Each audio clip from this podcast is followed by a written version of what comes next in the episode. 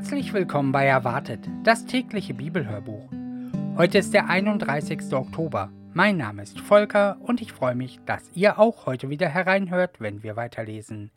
Auch heute lesen wir alle Bibelstellen aus der Gute Nachricht Bibel. Das Copyright hat die Deutsche Bibelgesellschaft. Und dazu wünsche ich euch jetzt eine schöne und eine gute Zeit beim Bibelhören.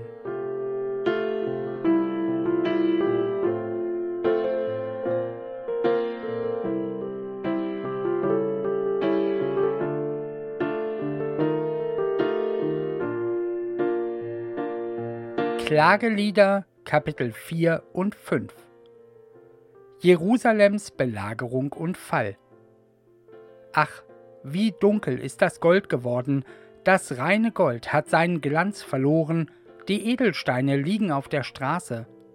Die wertvollen Söhne der Zionstadt, die man in Gold hätte aufwiegen müssen, man behandelt sie wie wertlose Krüge, wie Tongeschirr aus der Töpferwerkstatt, selbst Schakalmütter folgen ihrem Instinkt und säugen ihre Jungen an der Brust, doch die Frauen meines Volkes sind grausam, gleichgültig wie Strauße in der Steppe. Die Säuglinge leiden so großen Durst, dass ihnen die Zunge am Gaumen klebt. Die Kinder betteln um ein Stück Brot, doch niemand ist da, ihren Hunger zu stillen. Sie, die früher nur Leckerbissen aßen, verschmachten jetzt auf den Straßen der Stadt. Früher legte man sie auf Purpurkissen, jetzt wälzen sie sich in den Abfallhaufen. Die Schuld meines Volkes ist übergroß, größer als die der Bewohner von Sodom, deren Stadt ganz plötzlich unterging, ohne dass eine Hand sich bewegte. Unsere Fürsten glänzten heller als der Schnee, ihr Gesicht war reiner und weißer als Milch, ihr Körper gesund und rot wie Korallen, ihre Adern schimmerten blau wie Saphir. Jetzt sind sie schwärzer als Ruß geworden, auf der Straße erkennt sie niemand mehr. Ihre Haut ist faltig und trocken wie Holz, und alle ihre Knochen kann man zählen. Die im Krieg Erschlagenen hatten es besser als die anderen, die vor Hunger starben. Vor Entkräftung brachen sie zusammen, weil von den Feldern nichts mehr in die Stadt hereinkam. Frauen, die sonst voll Zärtlichkeit waren, kochten ihre eigenen Kinder und hielten ihre grauenvolle Mahlzeit mitten im Untergang meines Volkes. Der Herr entfesselte seinen ganzen Zorn, und er ließ ihm freien Lauf. Er zündete in der Zionstadt ein Feuer an, das alles niederbrannte bis auf den Grund. Keiner von den Königen der Erde, kein Mensch in der Welt hätte je geglaubt, dass eines Tages ein feindliches Heer durch die Tore Jerusalems einziehen würde, das Unheil kam durch die Schuld der Propheten, durch das Unrecht, das die Priester begingen, sie sprachen das Todesurteil über Menschen, die Gott gehorchten und schuldlos waren, elend mussten sie durch die Straßen irren, schwankend und mit Blut besudelt, niemand durfte sie berühren, weil ihre Gewänder so blutig waren. Vorsicht, er ist unrein, schrie man ihretwegen, geht ihm aus den Weg, berührt ihn nicht. So flohen sie und wussten nicht wohin. Darum sagte man bei den fremden Völkern, für sie ist kein Platz mehr unter uns. Der Herr selber hat sie weggetrieben, weil er sie nicht mehr sehen wollte. Auf die Priester nahm man keine Rücksicht, nicht einmal Greise wurden verschont. Unsere Augen spähten nach Rettung aus, vergeblich, denn keine Rettung kam. Wir warteten auf Hilfe von einem Volk, das uns gar nicht helfen konnte. Die Feinde bewachten uns auf Schritt und Tritt, wir konnten uns nicht mehr nach draußen wagen. Das Ende nahte, unsere Zeit war um. Ja, unser Ende war gekommen. Die Verfolger jagten hinter uns her, Sie waren schneller als die Adler. Auf den Bergen jagten sie uns nach, in der Steppe lauerten sie auf uns. Wir hatten gedacht, im Schutz unseres Königs könnten wir unter den Völkern leben, doch er, von dem unser Leben abhing, der Erwählte des Herrn, ist nun gefangen. Freut euch darüber, solange ihr könnt, ihr Bewohner von Edom und Us. Auch ihr müsst den Becher des Zorns trinken, ihr werdet taumeln und euch entblößen. Dann ist deine Strafe vorbei, du Zionstadt. Noch einmal wird der Herr dich nicht wegführen. Aber Edom zieht er dann zur Rechenschaft und bestraft es für alle seine Verbrechen. Bring uns wieder zu dir zurück. Herr, vergiss nicht, was uns zugestoßen ist. Sieh doch, wie sie uns schmähen und beschimpfen. Das Land, das du uns gabst, ist in fremder Hand. Ausländer wohnen in unseren Häusern. Unsere Väter sind im Krieg gefallen und unsere Mütter sind Witwen geworden. Unser Wasser bekommen wir nur für Geld, auch Brennholz müssen wir teuer bezahlen. Der Feind sitzt uns ständig im Nacken. Wir sind erschöpft, doch wir dürfen nicht rasten. Nach Ägypten streckten wir die Hand zum Bündnis, nach Assyrien, um uns satt zu essen. Unsere Väter sündigten, sie leben nicht mehr, wir aber müssen nun die Folgen tragen. Sklaven sind Herren über uns geworden, und niemand befreit uns aus ihrer Gewalt. Die Ernte zu holen ist lebensgefährlich, weil Räuberbanden in der Steppe lauern. Der Hunger quält uns und lässt uns fiebern, unsere Körper glühen wie ein Ofen. In Jerusalem und den Städten Judas haben sie Frauen und Mädchen geschändet.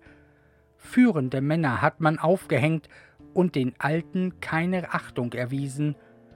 Junge Männer müssen die Handmühle drehen und Knaben schwere Holzlasten schleppen. Die Alten beraten nicht mehr im Stadttor, die Jungen spielen nicht mehr auf der Laute. Von Lebensfreude ist nichts mehr zu spüren, statt froher Tänze gibt es nur noch Trauer. Mit unserem Glanz ist es aus und vorbei.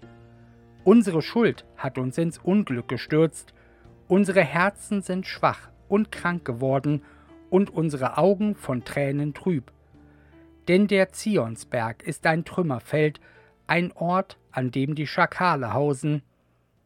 Du aber, Herr, bleibst König für immer, dein Thron steht für alle Zeiten fest. Willst du uns wirklich für immer vergessen und fern von uns bleiben, solange wir leben? Herr, bring uns wieder zurück zu dir, damit wir uns wieder zu dir hinkehren.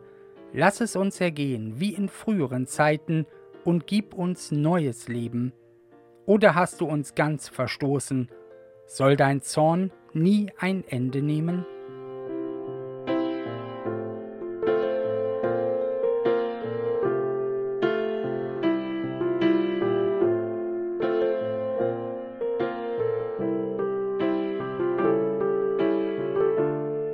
Hebräer Kapitel 1 Vers 1 bis Kapitel 2 Vers 4 Gott hat durch seinen Sohn gesprochen.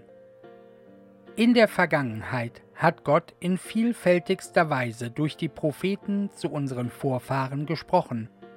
Aber jetzt, am Ende der Zeit, hat er zu uns gesprochen durch den Sohn. Ihn hat Gott dazu bestimmt, dass ihm am Ende alles als sein Erbbesitz gehören soll. Durch ihn hat er auch am Anfang die Welt geschaffen. Die ganze Herrlichkeit Gottes leuchtet in ihm auf. In ihm hat Gott sein innerstes Wesen sichtbar gemacht. Durch sein machtvolles Wort sichert er den Bestand des Weltalls. Nachdem er sein Leben zum Opfer gebracht hat, um uns von unseren Sünden zu reinigen, hat er sich im Himmel an die rechte Seite der göttlichen Majestät gesetzt. Er steht so hoch über den Engeln, wie der Sohnesname, den Gott ihm verliehen hat, den Engelnamen an Würde übertrifft. Der Sohn steht über den Engeln, sieben Belege aus den heiligen Schriften.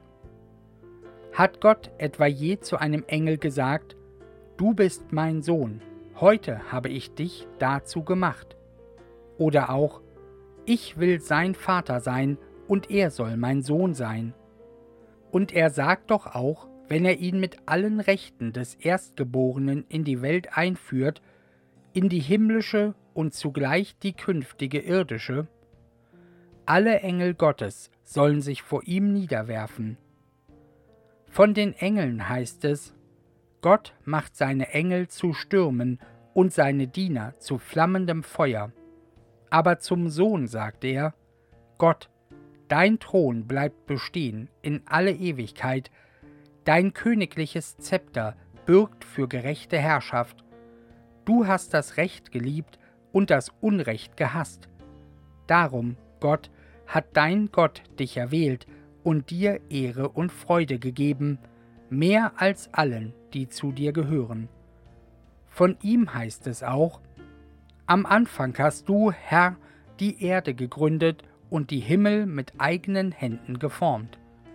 Sie werden vergehen, du aber bleibst, sie werden alt und zerfallen wie Kleider, du wirst sie zusammenrollen wie einen Mantel, sie werden ausgewechselt wie ein Gewand. Du aber bleibst derselbe, und deine Jahre enden nicht. Niemals hat Gott zu einem Engel gesagt, Setze dich an meine rechte Seite, ich will dir deine Feinde unterwerfen, sie als Schemel unter deine Füße legen. Die Engel sind doch alle nur Geister, die Gott geschaffen hat, zum Dienst an den Seinen. Er schickt sie denen zu Hilfe, die Anteil an der endgültigen Rettung haben sollen. Die große Rettungstat nicht missachten. Darum müssen wir uns erst recht nach dem richten, was wir gehört haben, damit wir nicht am Ziel vorbeitreiben. Schon die Botschaft, die einst Mose von Engeln überbracht wurde, war verbindlich, und wer nicht auf sie hörte und gegen sie verstieß, erhielt die verdiente Strafe.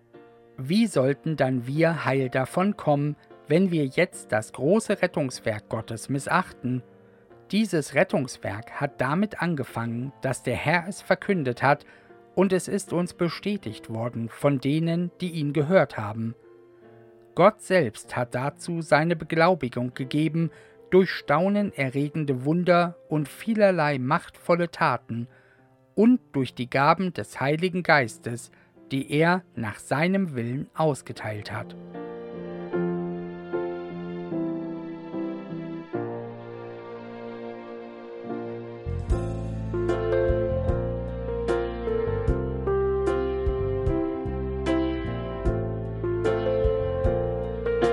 Psalm 103 Das große Dankgebet von David. Auf, mein Herz, preise den Herrn, alles in mir soll den heiligen Gott rühmen. Auf, mein Herz, preise den Herrn und vergiss nie, was er für mich getan hat. Meine ganze Schuld hat er mir vergeben, von aller Krankheit hat er mich geheilt, dem Grab hat er mich entrissen, hat mich mit Güte und Erbarmen überschüttet. Mit guten Gaben erhält er mein Leben, täglich erneuert er meine Kraft, und ich bleibe jung und stark wie ein Adler. Der Herr greift ein mit heilvollen Taten, den Unterdrückten verschafft er Recht. Mose hat er eingeweiht in seine Pläne, Israel hat er seine Wunder sehen lassen. Der Herr ist voll Liebe und Erbarmen, voll Geduld und unendlicher Güte. Er klagt nicht immerfort an und bleibt nicht für alle Zeit zornig. Er straft uns nicht, wie wir es verdienten, unsere Untaten zahlt er uns nicht heim. So unermesslich groß wie der Himmel ist seine Güte zu denen, die ihn ehren. So fern der Osten vom Westen liegt, so weit entfernt er die Schuld von uns.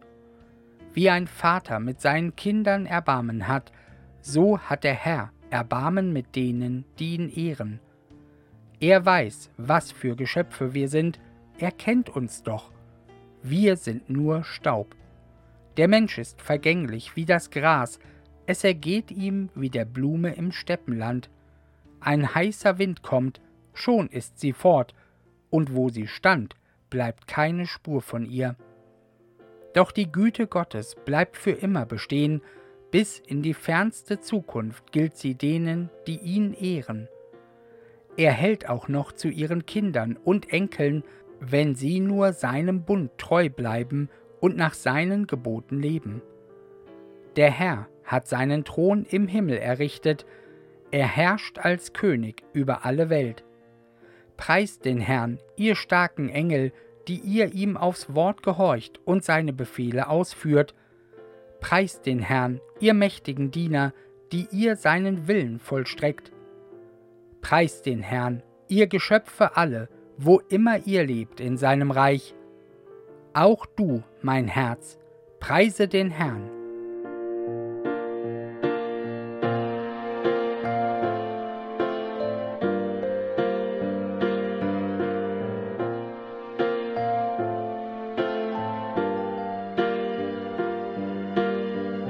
Sprüche Kapitel 26 Vers 23 Wie Silberglasur auf Tongeschirr, so ist zündende Rede mit böser Absicht.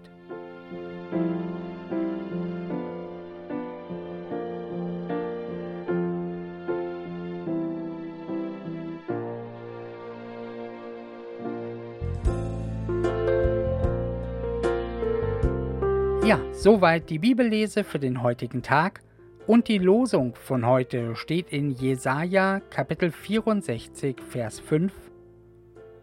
Wir wurden alle wie die Unreinen und alle unsere Gerechtigkeit ist wie ein beflecktes Kleid.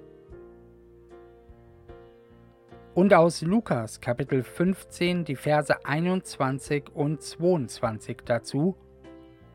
Der Sohn sprach zu ihm, ich habe gesündigt gegen den Himmel und vor dir. Ich bin hinfort nicht mehr wert, dass ich dein Sohn heiße. Aber der Vater sprach zu seinen Knechten, Bringt schnell das beste Gewand her und zieht es ihm an. Und damit wünsche ich euch heute noch einen ganz wunderbaren, schönen, fröhlichen, aber vor allem einen ganz gesegneten Tag. Und wenn ihr Lust habt, dann hört doch morgen wieder rein dann lesen wir weiter. Also dann macht's gut. Tschüss.